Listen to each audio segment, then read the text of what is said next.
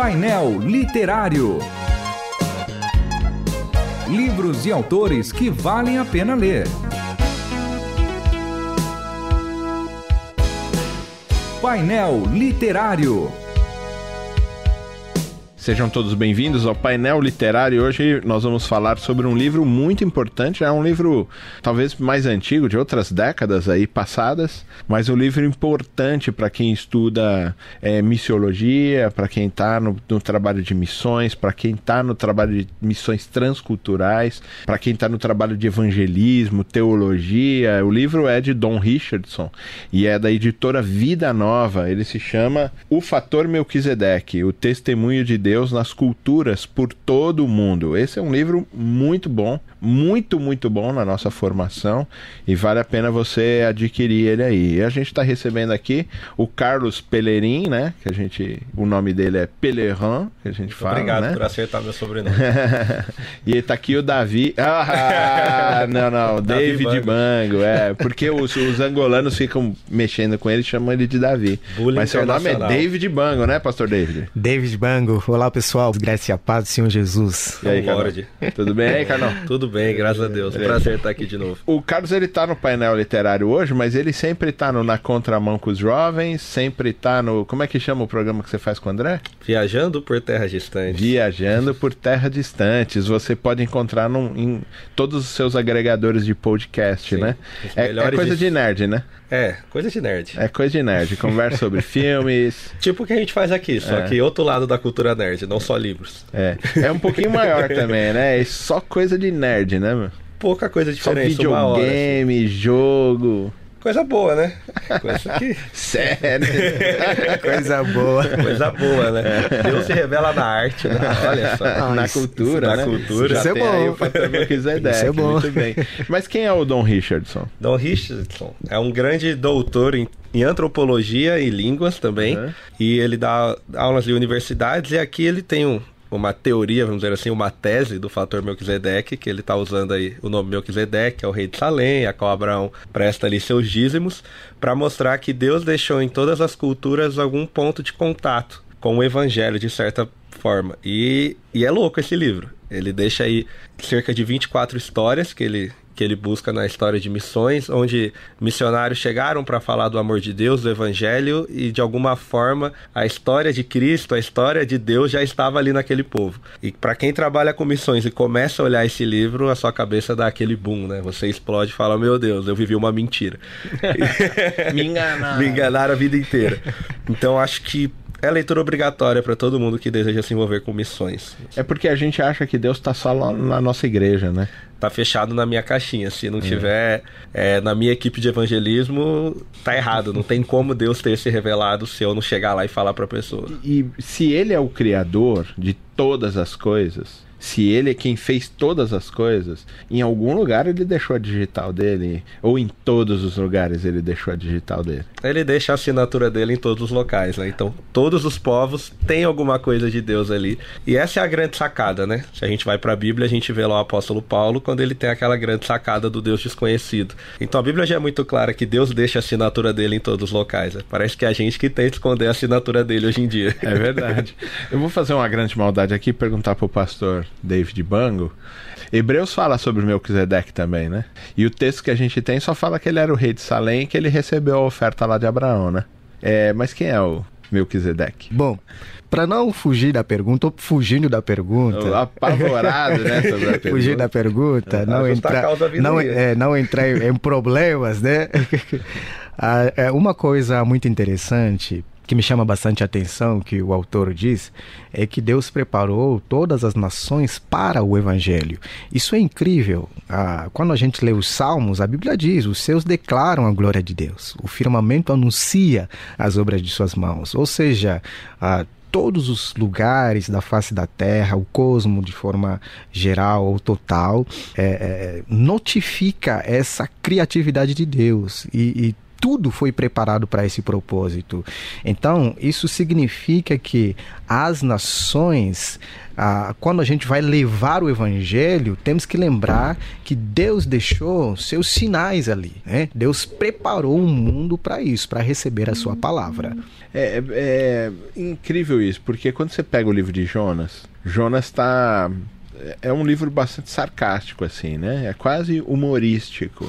Porque ele está tirando um barato da, do nacionalismo de Israel, representado ali por Jonas. Jonas está uhum. falando assim: ele é meu Deus, ele é meu Deus, é territorial, tem uma coisa assim, então eu vou fugir para qualquer lugar. Que a, o significado da palavra Tarsis é lugar nenhum. Ele está falando: eu vou fugir para qualquer lugar onde Deus não vai estar. Tá. Uhum. E depois, no meio do negócio, que a tempestade está comendo solta lá e vai matar todo mundo, aí ele fala: eu sou o servo do criador do céu, da terra e do mar, né?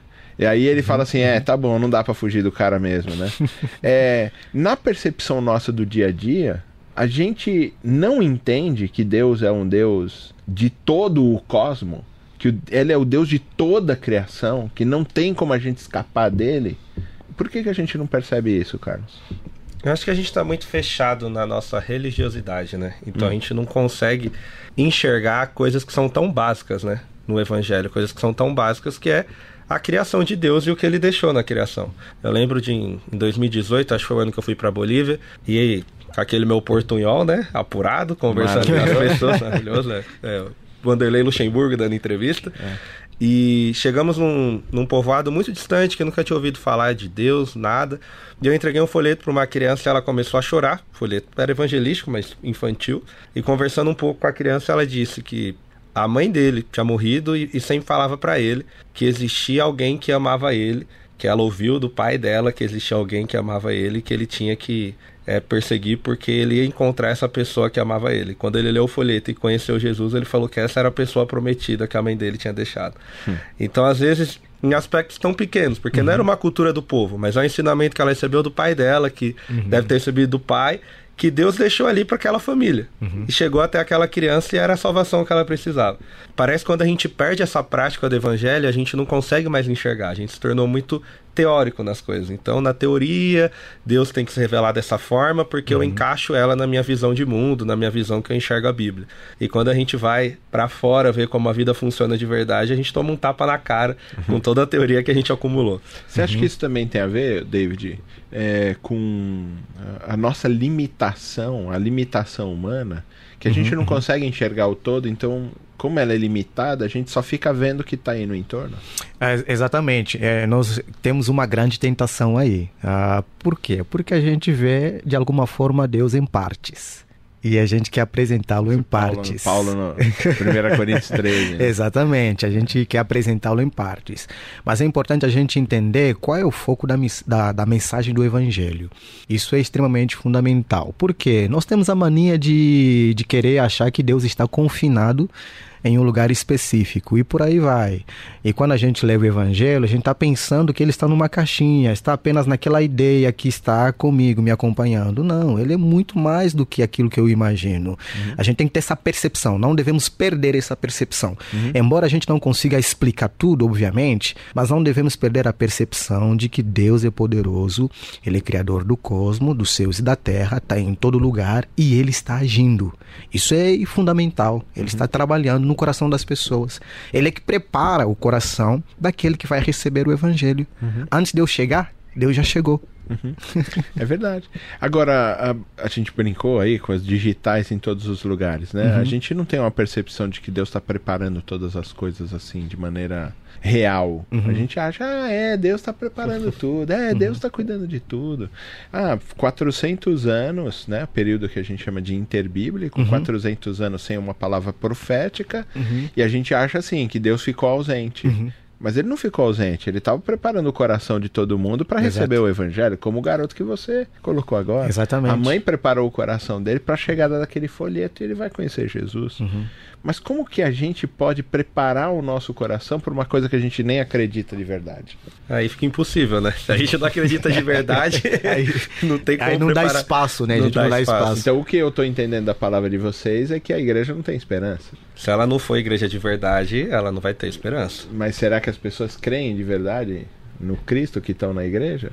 Esse é um Mesmo? grande problema. Talvez esse seja o maior problema da igreja? Eu acho que sim, porque é, eu acho que a gente, de alguma forma, perde a percepção de que Deus está no controle. Porque a esperança está atrelada à ideia de que alguém está cuidando. Aí a gente assume o controle. É.